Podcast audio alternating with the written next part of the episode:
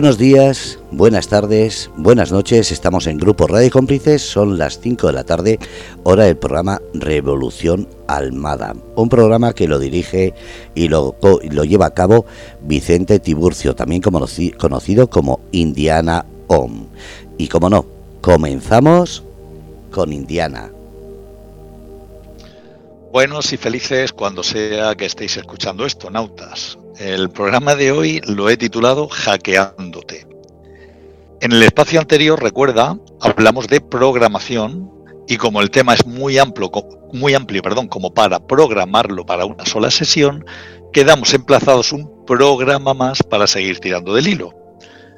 Comentamos diferentes ideas en torno a la programación desde el campo de la informática y que, amén de otros ámbitos en los que se utiliza, como política, enseñanza, empresa, medios de comunicación, etc., trasladamos el asunto al ser humano, al programa que suponemos llevar instalados, sea biológico o mental, que también desde otras disciplinas como la psicología y la espiritualidad, ¿por qué no?, llamamos ego.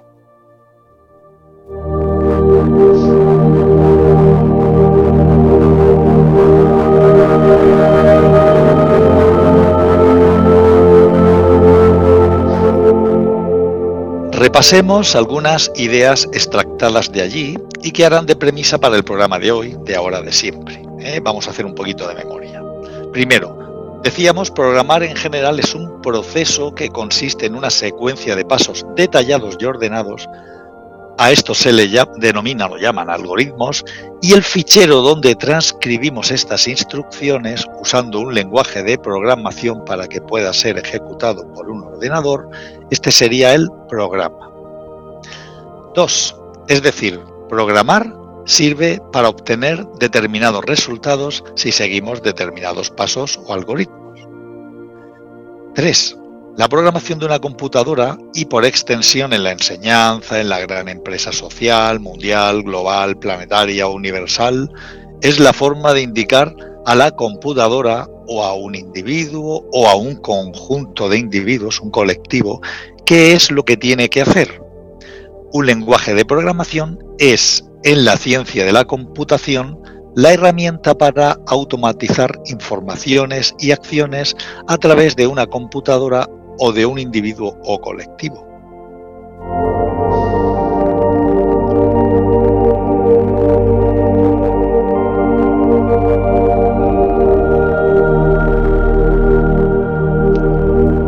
Cuatro. Seguimos revisando premisas del programa anterior. La informática ha tomado el cerebro humano como modelo referente para crear y desarrollar cerebros electrónicos o computadoras y está desarrollando una inteligencia artificial capaz de, entre otras muchas prestaciones avanzadas, programarse a sí misma.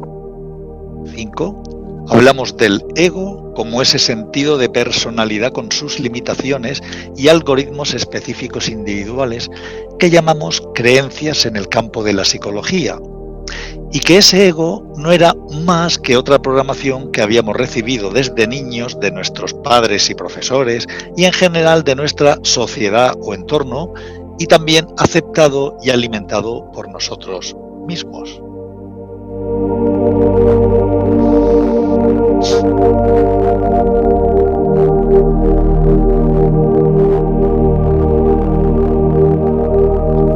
Seis.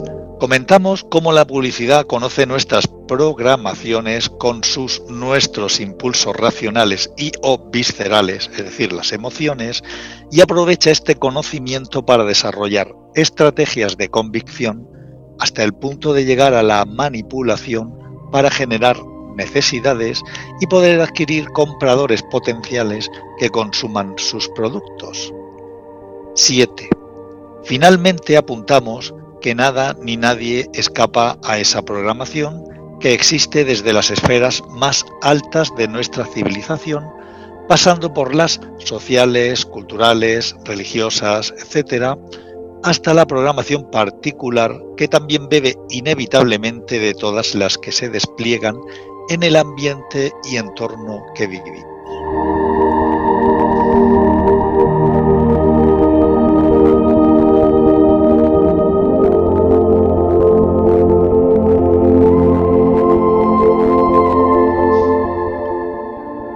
Hacer entonces?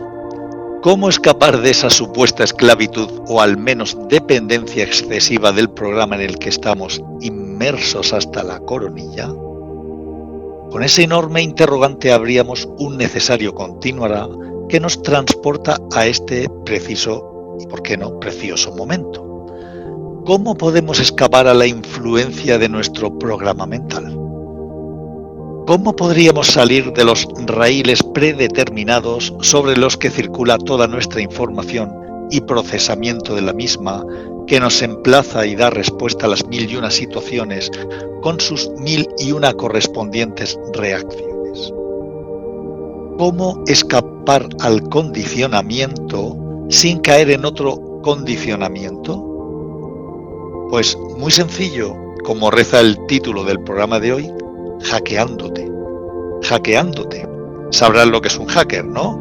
Los habrás visto en las pelis esas en las que aparece un o una joven vistiendo sudadera con capucha, haciendo gala de una inteligencia y habilidad informática natural, un tanto raritos, que son capaces de entrar hasta la cocina del sitio de turno en la red.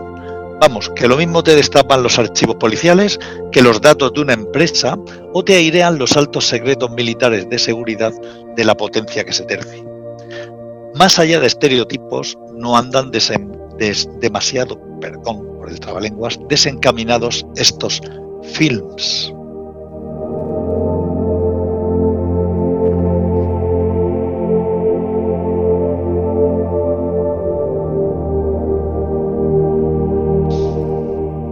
Leamos en la red cositas acerca de este universo hacking. El hackeo hace referencia a las actividades que buscan comprometer los dispositivos digitales como ordenadores, teléfonos inteligentes, tabletas e incluso redes enteras. Y aunque el hackeo no puede tener siempre fines maliciosos, actualmente la mayoría de las referencias, tanto al hackeo como a los hackers, se caracterizan como actividad ilegal por parte de los ciberdelincuentes motivados por la obtención de beneficio económico por protesta, recopilación de información, esto es espionaje, e incluso solo por la diversión del desafío. El hackeo es por lo general técnico por naturaleza, como crear publicidad maliciosa que extiende el malware en un ataque fortuito que no requiere interacción por parte del usuario. Pero los hackers también pueden utilizar la psicología para engañar al usuario y que haga clic en un archivo adjunto malicioso o proporcione sus datos personales. Estas tácticas se conocen como ingeniería social. También se dice que podemos clasificar a los hackers como en las pelis clásicas del oeste, donde los buenos suelen calzar sombrero blanco y los malos sombrero negro. En el universo hackers se clasifican de manera similar. La web también nos explica. Los hackers de sombrero blanco luchan por mejorar los sistemas de seguridad de una organización al localizar fallos vulnerables con el fin de evitar el robo de identidad u otros delitos informáticos antes de que se den cuenta los sombreros negros. Las empresas incluso emplean sus propios hackers de sombrero, de sombrero blanco como parte de su personal de soporte. Ser o parecer quien te imaginas no me puede hacer la dueña de tu vida. Si no me miras, baby. Mucho yo intenté por levantar la voz, por despertar el interés vacío que te haga mío, baby.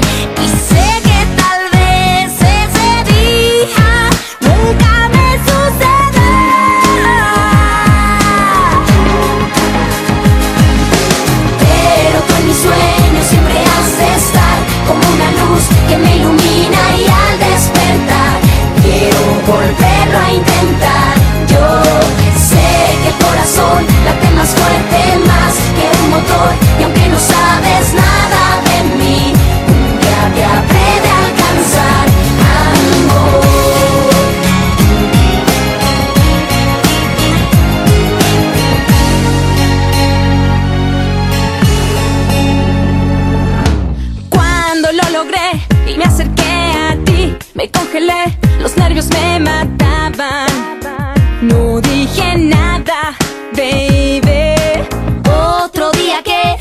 convencí de hablar, te vi pasar con otra muy contento.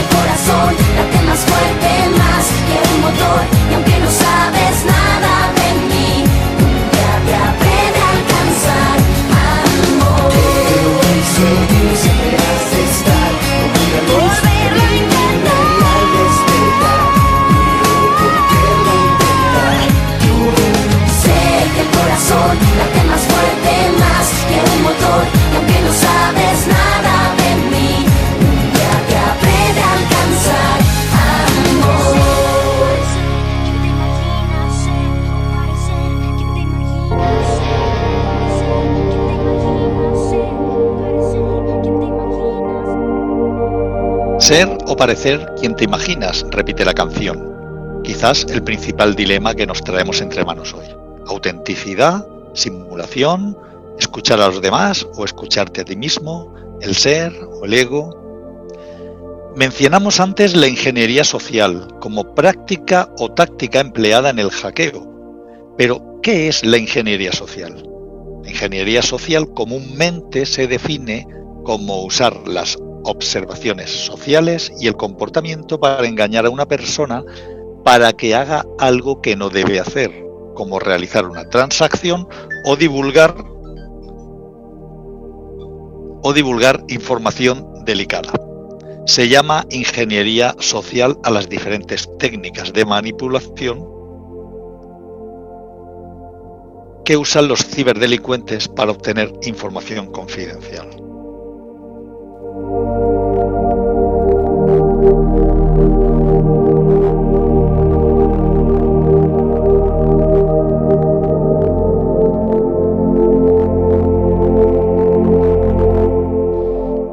Cositas del directo y de las máquinas que se cruzan unas y otras enviando informaciones. Perdonad por los pequeños lapsus. Si queremos abordar cómo librarnos de los programas que nos condicionan desde los diferentes frentes de nuestra vida, tenemos que hablar de programas externos, vamos a decirlo así, aquellos que nos calzan o instalan machaconamente desde niños y programas internos o todo ese material de íntimas creencias que conforman nuestra personalidad, salpicado o influenciado en gran medida por los programas externos, pero asumidos como propios al fin y al cabo al aceptarlos e incorporarlos a nuestro traje psíquico vital. Si tratamos de hablar más allá de la programación, desde la visión de un hacker de sombrero blanco, el que está fuera del programa y controla el acceso al mismo y sus algoritmos, impidiendo ser arrastrado, embarullado por sus cantos de sirena, podríamos decir que bajo esas circunstancias de condicionamiento no decidimos por nosotros mismos nada, no resolvemos ninguna iniciativa que sea propia, no podemos hacer con nuestras vidas lo que queramos por decisión propia, por voluntad expresa nuestra.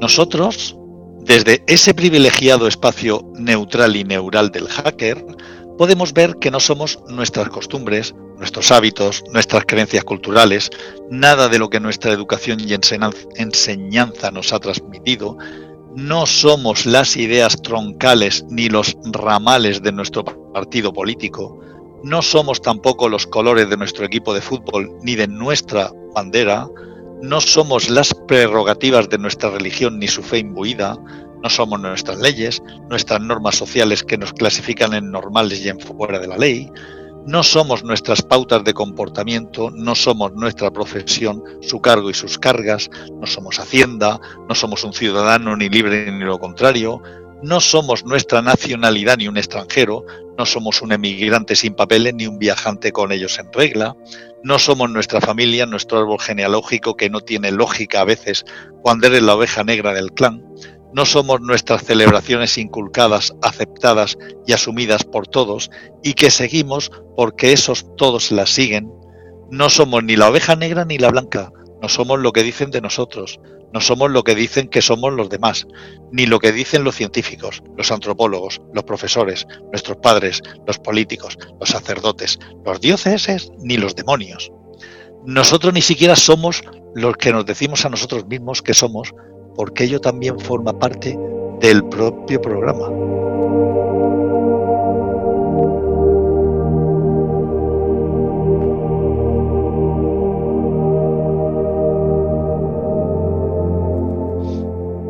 Poder siquiera plantearse esto ya es una absoluta locura. ¿Y quién querría más locura de la que nos sirven gratuita todos los días en el mundo en el que vivimos? ¿Quién querría caer en la cuenta de que lo único de lo que hay que caer en la cuenta es de esta esclavitud.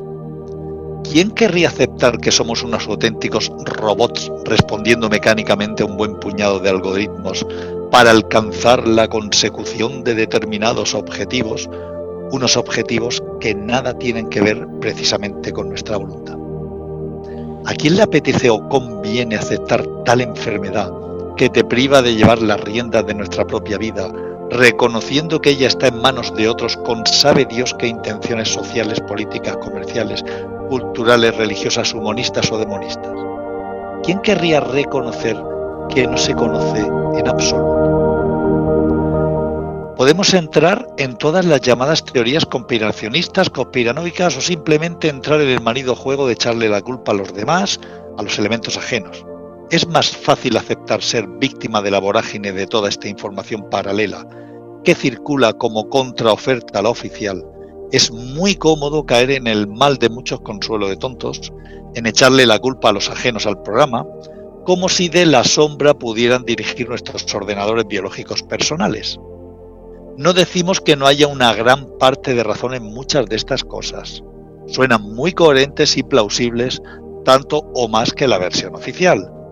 Demasiado a veces, pero recuerda la premisa de este programa llamado genéricamente Revolución Almada. La vida es sueño, la vida es un gran sueño, un teatro que está siendo soñado, escenificado, representado. La vida es un juego, un lila, como ya compartimos en programas anteriores. Un juego que no es que estemos jugando nosotros, un sueño que no es que esté jugando por nosotros. El juego se juega a sí mismo y a nosotros quizás nos pilla en medio. La vida se juega y se vive a sí misma, aunque nosotros, desde nuestro programa individual, independiente, que llamamos ego, nos sentimos el jugador, el protagonista de la historia o la ficha misma. Pero es que somos al menos hasta ahora, lo estamos creyendo hasta descubrir lo contrario, somos parte de la vida y la vida se vive a través nuestro. El sueño extiende su telaraña onírica hasta los cimientos de nuestra credibilidad. Somos puro tejido onírico inmerso en una realidad dimensional surrealista que llamamos espacio-tiempo tridimensional. Inventamos sueños dentro del sueño, ensoñaciones, paraísos y nuestras peores pesadillas. Creamos cielos e infiernos a los que mandarnos. Estamos programados para seguir las normas y para transgredirlas. Pero toda transgresión está al milímetro medida del programa instalado en nuestras mentes o como queramos llamarlo conceptualmente con el lenguaje que inventamos como vehículo para comunicarnos en y con el sueño. Cada aparente caída en alguna cuenta acaba por un no nos salen las cuentas, en un algo no encaja, en todo esto es muy extraño.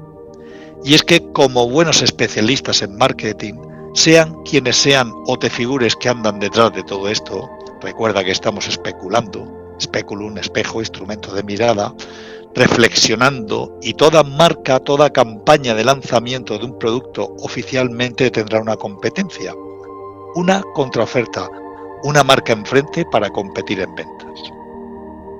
Si creo la marca y la contramarca, el mercado está completamente bajo mi control. Y así todo será absolutamente previsible. Si el ejército de un bando y el del otro está financiado por el mismo proveedor, ¿qué guerra se está realmente librando? ¿Por qué ideales patrias o creencias religiosas fundamentalistas estamos luchando y muriendo? ¿Muero por la paz? ¿Muero por amor? ¿Muero porque me dicta la patria inculcada por el dictador de turno? ¿Muero porque todos van a la guerra en mi país? ¿Muero para que no me llamen cobarde? ¿Hago la guerra porque no soy capaz de hacer el amor? ¿Muero al menos como Santa Teresa porque no muero?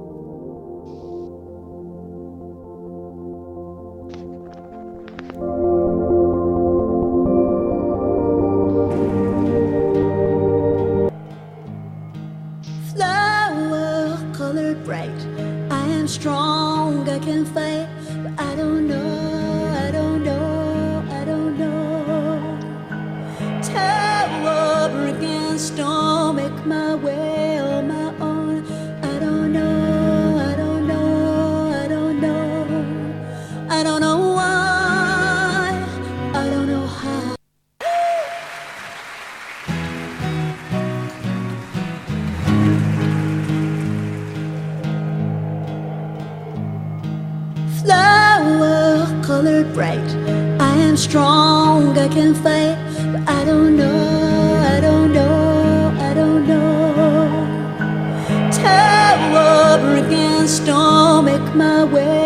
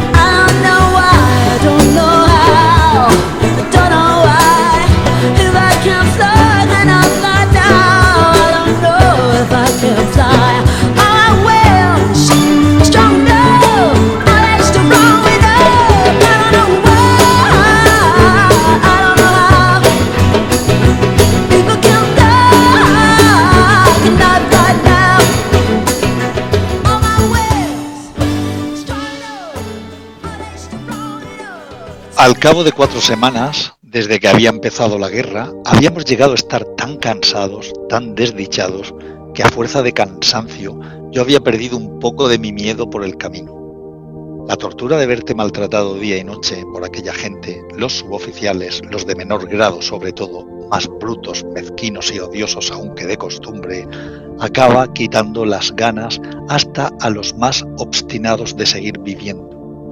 Ay, qué ganas de marcharse para dormir, lo primero.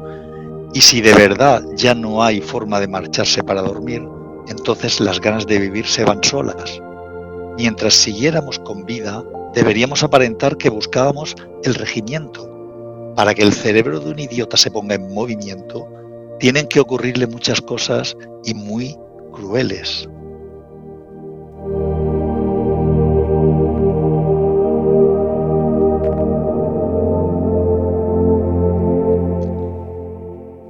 Palabras tan crudas como aclaratorias de Luis Ferdinand Selin en su viaje al final de la noche, en especial las últimas. Para que el cerebro de un idiota se ponga en movimiento, tienen que ocurrirle muchas cosas y muy crueles. ¿Dónde está el umbral de tolerancia para el nuestro? En su genealogía de la moral, Friedrich Nietzsche declara, Cuando los cruzados cristianos se toparon en Oriente con la invencible orden de los asesín o asesinos, aquella orden de espíritus libres par excellence, cuyos grados inferiores vivían en una obediencia que ninguna orden monástica ha alcanzado, obtuvieron por algún camino también un indicio de aquel símbolo y contraseña que estaba reservado a los grados superiores como secreto. Nada es verdadero, todo está permitido. Sí, esto sí que era libertad de espíritu, con ello le quedaba retirada la fe a la verdad misma. ¿Acaso se ha extraviado alguna vez un espíritu libre europeo, un espíritu libre cristiano en esta tesis y en sus laberínticas conclusiones? ¿Conoce por su propia experiencia al minotaurio de esta cueva? Lo dudo. Nada es verdadero, todo está permitido por regla. Cuando el absurdo insiste en llamar a tu puerta, nauta, puedes acabar tomando cualquier cosa como real en tu pesadilla. No importa si te reclama desde la tele, la radio, la prensa o desde YouTube. Si no te permites dudar, si no pones en tela de juicio ni tu propio nombre, no esperes grandes cosas en tu vida. Más valdría seguir con el piloto automático por si las moscas, por si a las moscas del pensamiento les da por agitarse y obligarte a mirar otras posibilidades. Pero ¿quién duda hasta de la duda? ¿Quién cuestiona algo de lo aprendido, adquirido, aceptado, incorporado desde nuestros primeros años en que nuestros progenitores insistieron en hackear nuestra libertad original desnuda, intuitiva y pura, contaminándola con todas esas normas y educación heredada a la vez de los suyos? No sé si nuestros padres son hackers de sombrero blanco o negro. Tampoco lo sé si lo son nuestros profesores, sacerdotes, políticos, médicos, legisladores, policías o demás fauna social. Bueno, sí que lo sé. Y permite que me lo reserve porque podría no ser más que una opinión para ti. Lo que sí podemos sospechar es que a su vez sus actuaciones responden a un programa que les trasciende como individuos, que les sobrepasa hasta en su voluntad. Y es que ser obediente, seguir las normas que no siempre son normales, es aceptar el programa.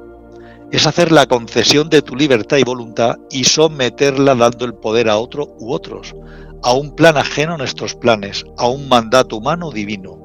Nadie escapa a la especulación. Se, se nos educa para ser, entre comillas, normales, para aceptar que la norma es normal, que lo bueno es seguirla y jamás transgredirla se nos enseña a ser sociales, productivos, mansos y estereotipados. Elige tu traje social si lo deseas, porque desear es parte del plan, del sueño, del programa, pero sin salirte de la fila. Muy gráfico, muy tópico, ¿verdad? Pero dime que por un momento no te hace reflexionar, aunque sea un poquitín.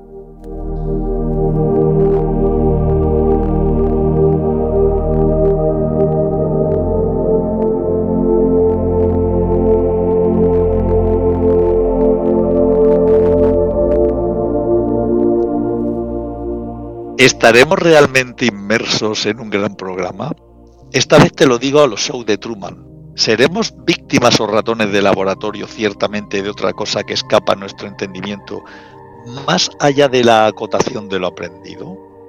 Repetimos, Podemos buscar culpables más allá del programa manipulando los hilos de esta realidad o ficción en que estamos sumidos, pero esto no nos sacará del programa mismo.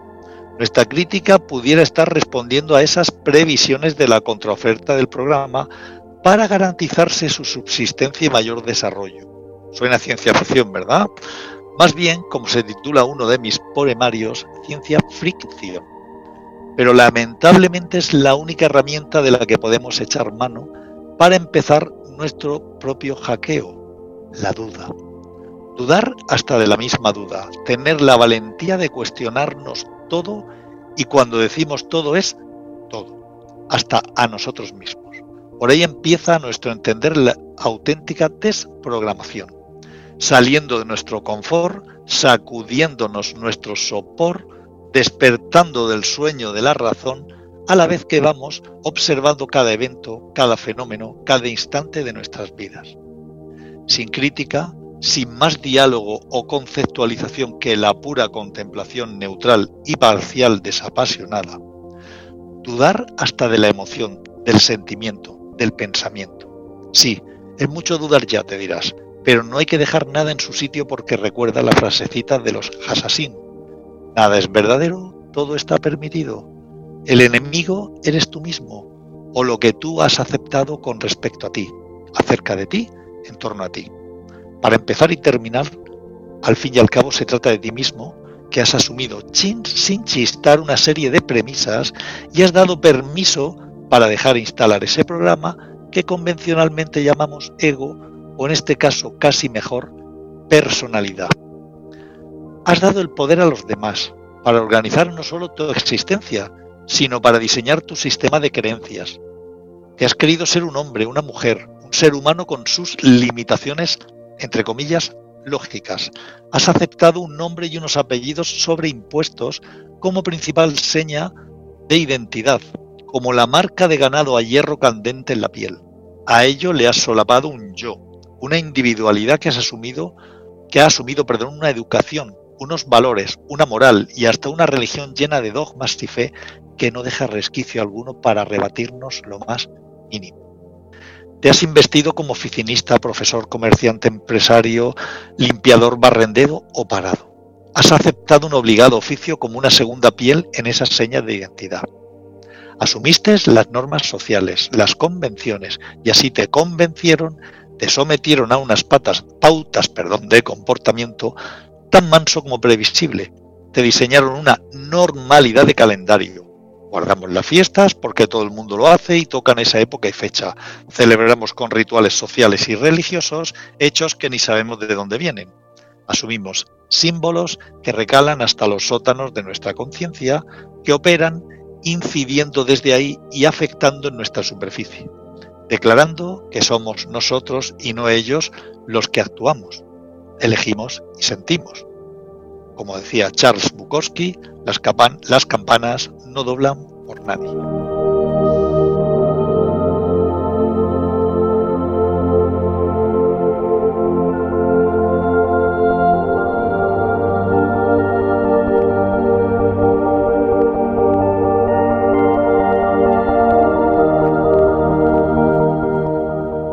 Y sigamos un poco más con la caña. Escuchemos un diálogo de mi novela Enfer, los suburbios de la conciencia, entre el dueño del Enfer, extraño garito nocturno, con Fran, un joven que se pregunta y hace preguntas en su observación muy similares a las que podemos hacernos nosotros mismos. ¿Y no hay remedio posible? ¿Existe algún tipo de esperanza de posibilidad de redención para el ser humano? Todavía es pronto para ti, tal vez para una respuesta. Mira, toda respuesta presupone una pregunta y una pregunta certera bien enunciada encierra la misma solución en sí misma. Los polos tienden a acercarse, a trascenderse cuando hay visión penetrante, cuando se observa más profundamente de lo acostumbrado. El entendimiento humano necesita expandir sus límites precisamente para entender que no hay ningún sitio al que ir para abarcar y asumir lo que eres. Nos empeñamos en dar vueltas y más vueltas suicidas como el revoloteo de la polilla de antes, creyendo que desempeñamos una búsqueda aventurera en lugares lejanos, pero en realidad estamos describiendo círculos planeando sobre el cadáver de nuestros hábitos mentales.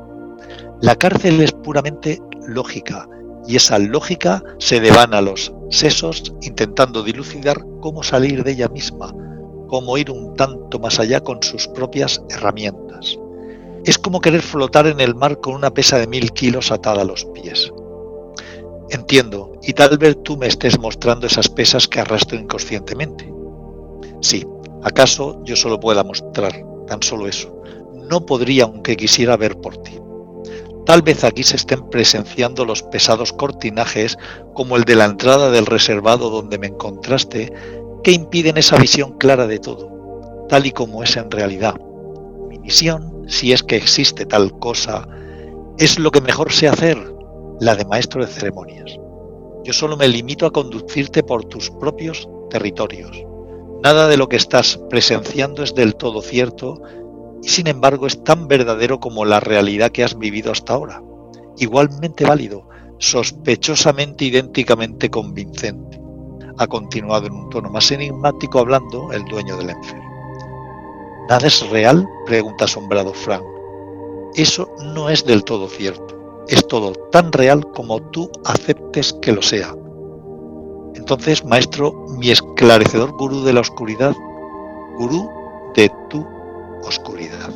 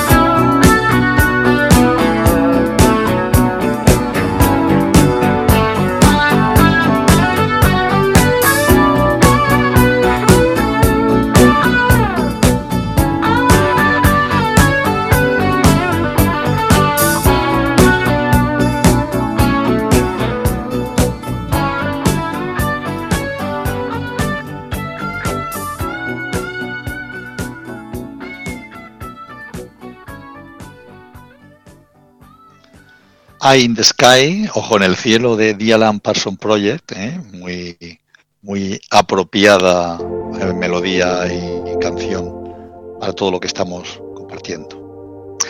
Alguien se puede haber estremecido, incluso, si me lo permites, descojonado, cuando he apuntado la posibilidad de que podamos ser en un momento dado robots biológicos. Sí, tómatelo como un desvarío del dibujante de cómics que llevo dentro o del escritor con imaginación febril incluso. Pero te invito a que me sigas escuchando un poco más y saques tus propias conclusiones. Andrew Haberman, neurofisiólogo y oftalmólogo, en una entrevista acerca de cuatro pasos para hackear y destruir tus pensamientos negativos, nos apunta. En última instancia, es su visión, la de un paciente, la que determina si la situación a la que le teme o le preocupa está o no en su entorno. Si piensa en el miedo a las alturas es 100% visual. Lo mismo sucede con el miedo a las arañas o a las serpientes. Incluso puede ser visual un trauma relacionado con una experiencia, una repetición de elementos visuales en la mente de las personas. También son visuales la ansiedad relacionada con hablar en público y la ansiedad social. ¿Hasta qué punto desde nuestra propia fisiología no somos una programación exacta con determinados algoritmos de los que se esperan determinadas prestaciones? ¿Hasta qué punto nuestro ordenador central, el cerebro, está bien o competentemente asistido por nuestros sentidos físicos acerca del entorno que pretenden captar? procesando datos para fabricar en última instancia perceptos en los que sustentar después las creencias básicas del programa? ¿Hasta qué punto biológicamente hablando nuestro cuerpo responde a una serie de pautas instintivas automáticas, programadas sabe Dios por quién o qué, de tal modo que simulando estas o enviando al ordenador central del cerebro señales similares, provocamos respuestas iguales a las obtenidas desde la no simulación? Haberman habla de un control descendente para no hacer cosas inapropiadas, compulsivas, no procedentes al menos dentro de las pautas de convivencia y sociales, gracias a ese mecanismo fisiológico de control. Se cuenta un caso de un hombre que tuvo un grave accidente y se abrió la cabeza literalmente. Estuvo en coma tres meses, sufrió un periodo de curación y adaptación, de readaptación reprogramación más bien de 15 años, en el que tuvo que reaprender hasta lo más mínimo, a caminar, hablar, escribir, pero de vez en cuando hacía cosas inapropiadas, cosas que se escapaban a lo normal, cosas fuera de cierto control, como decir alguna palabrota o frase inadecuada o actos compulsivos que escapaban a su voluntad, pasando a ser una persona imprevisible de conducta, a ratos impulsiva o compulsiva. Sigamos escuchando en la, entrevista a Haberman cuando dice, cuando no quieres hacer algo, suspiras, exhalas, liberas tensión y la mente, el cerebro, pasa a estar bajo el paraguas del control descendente y puedes abordar la situación, lo que no tienen los niños ni los cachorros porque no tienen corteza prefrontal conectada al sistema límbico. Los axones cableado que suprimen este comportamiento impulsivo en el sistema límbico están desconectados. No hay fricción y el sistema límbico hace lo que quiere. Personas con daño cerebral frontal se vuelven muy impulsivas.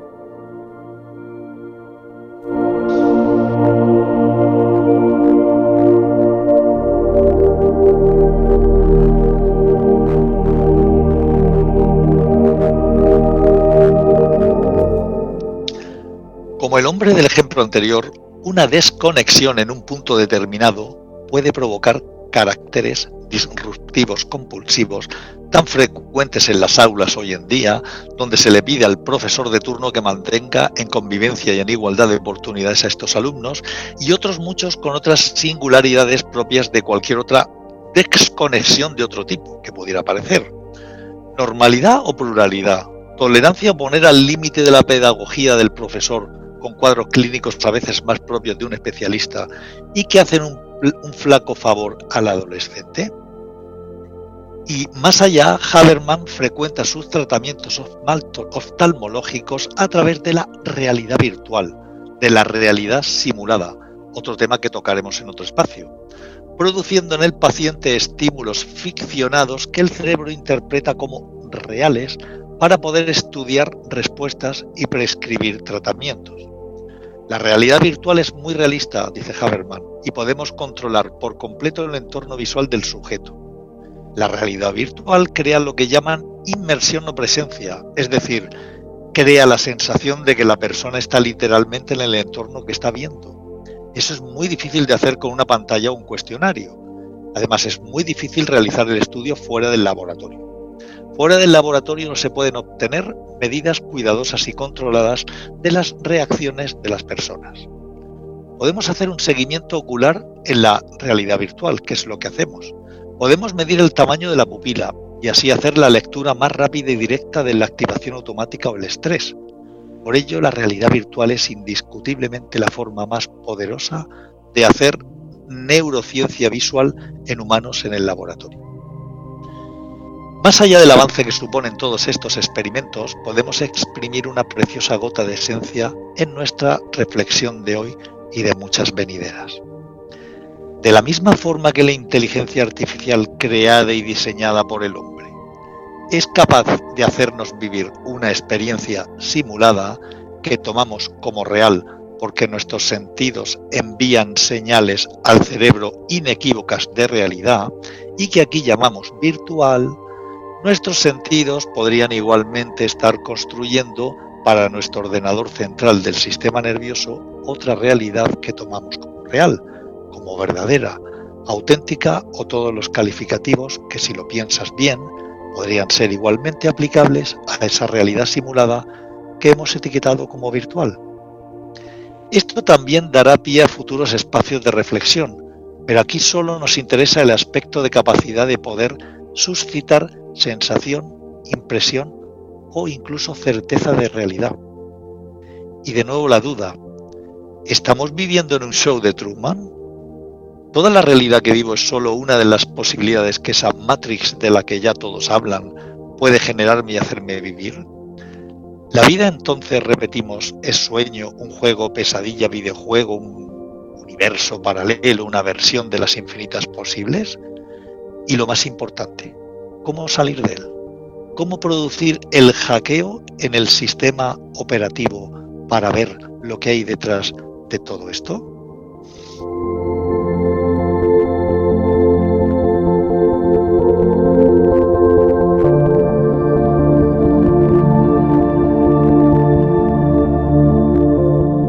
Winghoff, el hombre de hielo, eh, ya conocía a estas alturas por mucha gente, ¿eh?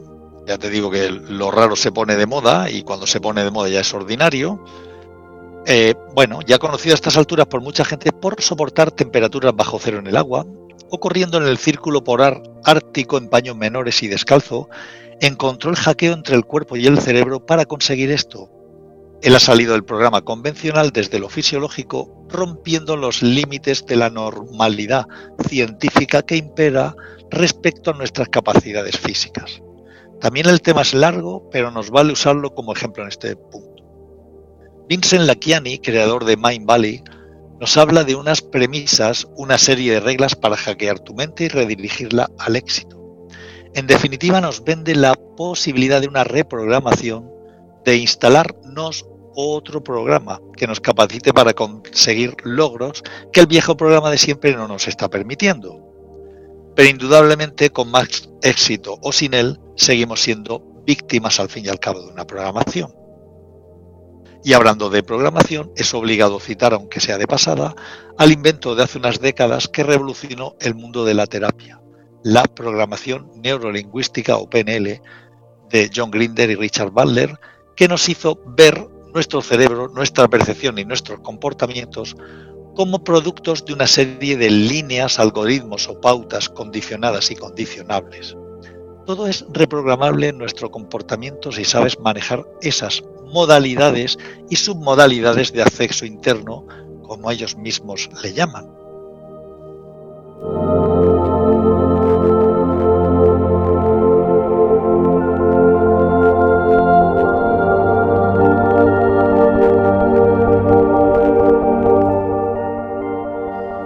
Fakires y aún más los auténticos yogis nos enseñaron como Wim Hof esto, la posibilidad de hackear los accesos entre la mente y el cuerpo para conseguir prodigios que desafían y dinamitan nuestra mirada y entendimiento comunes al ser enterrados vivos en nieve, tierra o tapiados hasta seis meses sin alimento ni agua y después seguir con vida. ¿Otra programación o una demostración del poder que hay detrás de cualquier programación mental? ¿Es esto solo una enorme capacidad de reprogramarte con otros programas que te permiten cosas fantásticas con respecto a las prestaciones de la estrecha programación que llevamos instalada? ¿Podemos existir, vivir, desempeñar nuestros cometidos en nuestra vida sin recurrir a ninguna programación? ¿Existe la posibilidad de ser al desnudo sin el condicionamiento de una programación por poderosa y capacitadora que sea? ¿Podemos solo ser?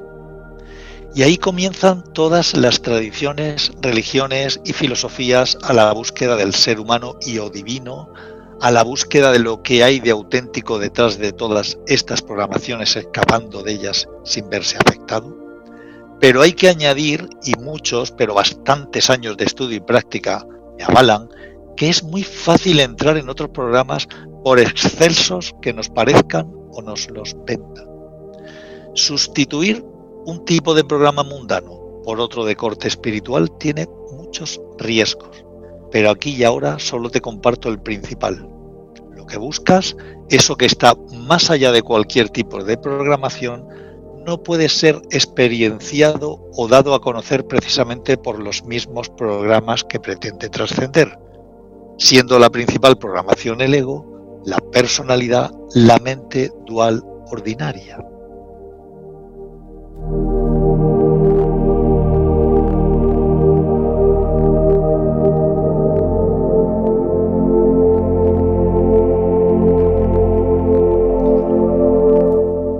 Por ello, Bhagavan Ramana Maharshi, uno de los más grandes maestros y sabios de todos los tiempos y del siglo XX, propuso como principal hackeo al sistema pegajoso y muy creíble en el que estamos inmersos la pregunta, ¿quién soy yo? Cuestionar ese yo, esa programación que ha tomado las riendas de tu vida hasta el punto de convencerte de que eres ello. Cuestiona no ya solo todo tu entorno, reglas, acciones y reacciones, normas y sociedad de tu realidad, Pregúntate acerca de todo, duda hasta de la duda, pero lo principal por lo que tienes que preguntar e indagar, repetimos, es acerca del individuo, personaje o yo que crees ser. Todo empieza en ti, porque eres la persona más importante de tu vida, eres el punto neurálgico desde el que se mueve tu universo. Eres la causa de todos los acontecimientos, pensamientos, emociones y sentimientos de tu existencia. ¿Quién o qué es ese yo que hemos aceptado a pies juntillas desde que fue inculcado por nuestros progenitores desde bien niños? Yo soy eso en quien todos los seres residen y residen todos los seres, que es dador de gracia a todos, el alma suprema del universo, el ser sin límites.